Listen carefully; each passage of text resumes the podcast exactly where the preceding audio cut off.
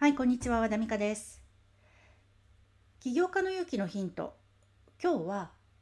負の感情が出てきたら、それは、その感情の先を大事にしようっていうことです。まあ、がむしゃらに進んでると、もうここしか自分の進む道がないっていうふうに進んでる時もあれば、やっぱり、もうとっても嫉妬心にかかれ駆られたり怒りに駆られたり不安に駆られたりこう負の感情に襲われる時がやっぱりあります。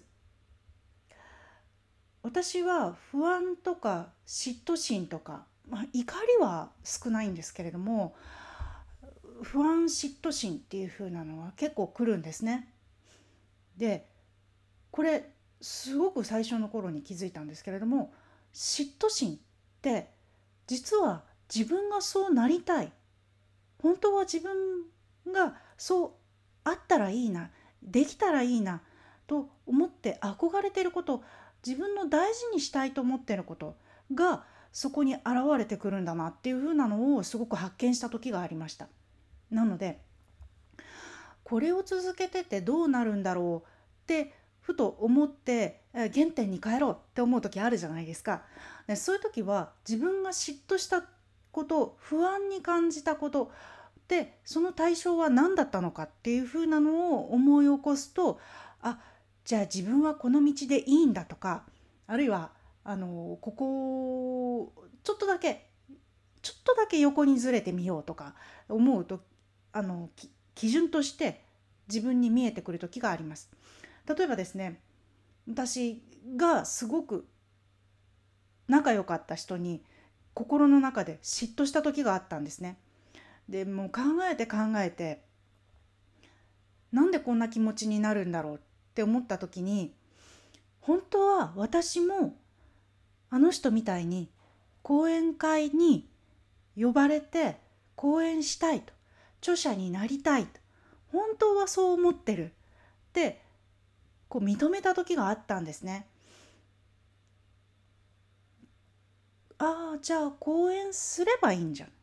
本書くようにすればいいんじゃん。そこに向かっていくようにすればいいんじゃんっていうふうに思えた時が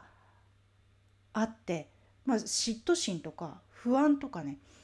いう時はそこが本当は自分が大事に思っていること。っていうふうなのを見つける自分のサインなんだっていうふうに思えるようになりました。あの昨日ご紹介したメル・ロビンスの「Start Here」でも第6話第6話目で「アンザイアティ怒り」について話しています。メル・ロビンスが言うには怒りは体の反応不安はまあ、心の反応っていうふうに言ってるんですけども、まあ、怒りにしても不安にしてもそういった負の感情っていうか怒りこう反応が起こってくるのはそこが大事だからだよっていうふうにメル・ロビンスも言っててああ同じこと思ってるっていうかまあ私が感じてたことっていうのは間違いじゃなかったんだっていうふうにすごく腑に落ちた時がありました。なのでまあ、負の感情はダメじゃなくてそれはね私大事にしていいんだっていうふうにあ私今怒りを感じてる。あ私今嫉妬を感じてる。私今不安を感じてるっていうふうにその気持ちや状態を客観視して後でそれはとっても大事な感情なんだ。それはもうなくすことはできない。っていう風なのにだんだんこう間を置いて考えていける一つのきっかけとして、まあ、負の感情っていう風なのはね自分の大事なものに自分が反応している。だから何か迷った時にはその負の感情逆にあの時何反応してたんだっけっていう風な思い出すと結構そこに戻っていきやすい。軌道修正しやすい。っていう風に私は考えてます。なのでもしあ私はどこをゴールにしたらいいんだろうとかどこをビジョンに描いたらいいんだろうとかどういうふうな夢を描いたらいいんだろうってふと袋小路に入ってしまったら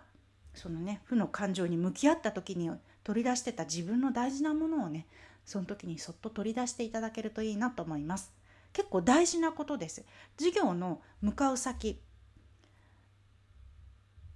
自分はどうしたいのかだからこの授業をしているのかえそういう時に全く違うことをしてたらね多分それは長続きしなくて今頑張ってることなんだな。次につながるその何かの前提としてやってるんだなとかいろんな段階をね自分の中で確認できると思います。はい。今日は負の感情が出てきたら大事にしよう。それは自分のセンサーなんだっていうふうに考えてみることをお勧めしますっていうお話でした。起業家の勇気のヒントは和田美香オンラインスクールで配信しています。メールマガジンのご登録どうぞよろしくお願いします。なお、え11月2020年11月半ばぐらいに、まあ、100回記念のイベントを予定しています。どうぞお楽しみに。